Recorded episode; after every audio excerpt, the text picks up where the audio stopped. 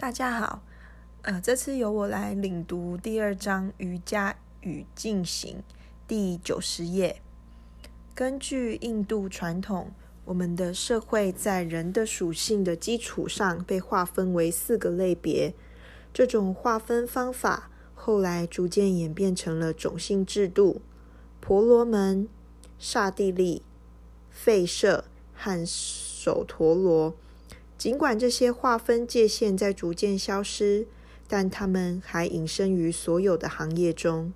来看看瑜伽的例子。瑜伽的纪律要求初期的练习者努力上进，在汗水中学习，这是基础。之后，作为一个经验丰富的学生，就要开始瑜伽教学，并从中赚取一些收入。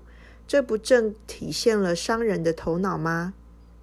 再后来，他想要和同事竞争，教学中有了骄傲和威仪，这不正是练习者的武士精神的体现吗？这是刹帝利的特色。最后，便是婆罗门的体现。当学习者或老师进入到了瑜伽的深层，呈现出灵性认知的形式，畅饮瑜伽甘露，这是瑜伽的宗教热度。如果一个人带着这种感受去行动，他就成了瑜伽练习中的婆罗门。就像社会阶层的划分一般，人的生命也有一个像这样的四个修行序列划分，或称人生四阶段。这四个阶段分别是学习期、居家期、准备期和顿世期。古圣先贤们是根据人们的行为模式建立了这四个生命阶段。若是把人的寿百年寿命均分为四段，每个阶段对应其中的二十五年，他们建议遵从这四个阶段来实现此生的目的。生命的目的也有四项：道德、社会和宗教责任、获得财富、享乐和解脱。没有职责，灵性的成就就是不可能的。这一点在节制的修行中得以体现。获得财富是为了脱离寄居式的生活，这并不是让你去积累财富，而是保证身体的健康。这样头脑就可以摆脱欲求，因为营养不良的身体正是疾病和烦恼的沃土。在这个阶段，人不仅需要钱，还需要一个生活伴侣来建立起家庭生活。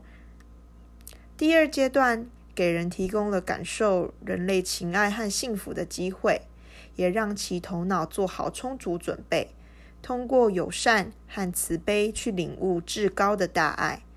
这样的日常接触就培养一个人的普世性，他很快就能认识到大爱。因为在培养子女和帮助家人的事上，失职是绝对不被允许的。所以在婚姻和为人父母上没有相左的意见，而同时这些责任又不会成为了解大爱、幸福以及与至高灵魂合一的障碍。享乐是获得生活中的愉悦。这在很大程度上取决健康的身体与和谐的头脑状态。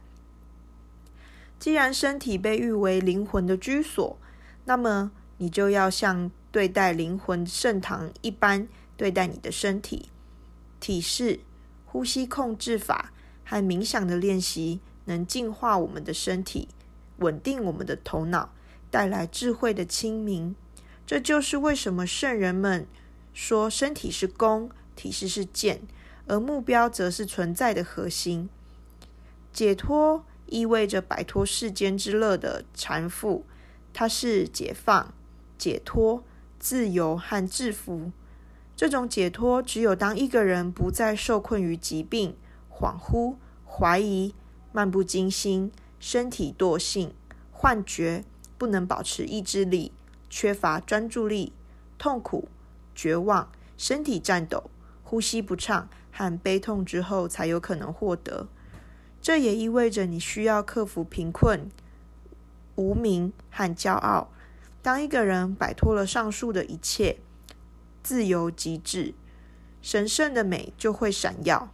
这就是谋衰解脱。在这种境界中，人意识到力量、愉悦、财富和知识既不会带来自由或独存，也不会自然消失。人要学习超越惰性、激励性和悦性这三种值，如此才能不再受困于生命的目标。否则，即便成为人世间的国主，也无非是虚空一场。这是超越三德、获得。生活滋味的一条路，值得尝试，值得去走。根据字典解释的意思为禁欲、宗教学习、自我约束和贞洁。所有的瑜伽典籍都说，精液的丧失导致死亡，而其保存则意味着生。通过固精，瑜伽士的身体就会散发出一股香甜的味道。哈他瑜伽之光上说：“只要精保持住了，就没有对死亡的恐惧。”帕坦加利也说：“克制身体、言语和心念，固精的修习是建立起勇气和活力、力量和生机、胆量和毅力。胆量让生命长青不老的灵药，所以精力务必要保存，而方法便是专注的意愿。”但这并不意味着瑜伽哲学只适用于禁欲者。所有的法律都提倡婚姻自由。几乎所有古印度的瑜伽士和圣人们都是有家室的男性。比如圣者瓦西斯塔有一百个孩子，却被称为进行者，因为他不会为了感官的享乐而沉溺于性。在古时候，爱恋要考虑到幸运星的出现。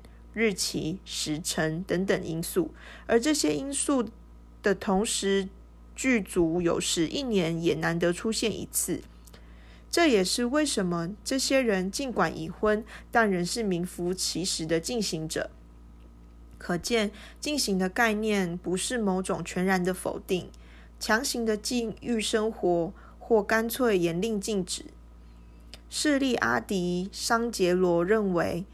全身心投入到吠陀知识学习，很久的在饭中行为，并且懂得饭存在于万物之中的人，就是进行者。简单的说，与自身存在的核心保持联系的人，就是饭行者。这样，他能看到万物皆具神性，尽管有婚姻，但他还是一个真正的进行者。饭是可以。被婚姻中的男人或女人观察到的，他们只需要去控制，而不是滥用情爱。今天借着自由之名，每个人都可以放浪形骸，而如此放荡不羁的生活，不是社会自由。世界中的五大原则是殊胜的道德准则。社会自由不应该和社会伦理相悖。每个人在社会中都有一套特别的纪律要遵循。因此，完全凭借着个人好恶而任意行为，不叫社会自由，那是缺乏明辨的自由。有纪律的自由才是真正的自由。已婚的人结合在一起，而那些未婚的人们可能还在游荡，成了纯粹的追求享乐者。在《博加梵歌》里，奎师那说：“适度的睡眠。”合理的饮食和节制性欲是瑜伽士要遵循的修行。一个瑜伽士的生活，并是将自己融入练习中，而不要放任自己漫无目的的用双眼去追求感官的享乐。今天分享到这边，谢谢。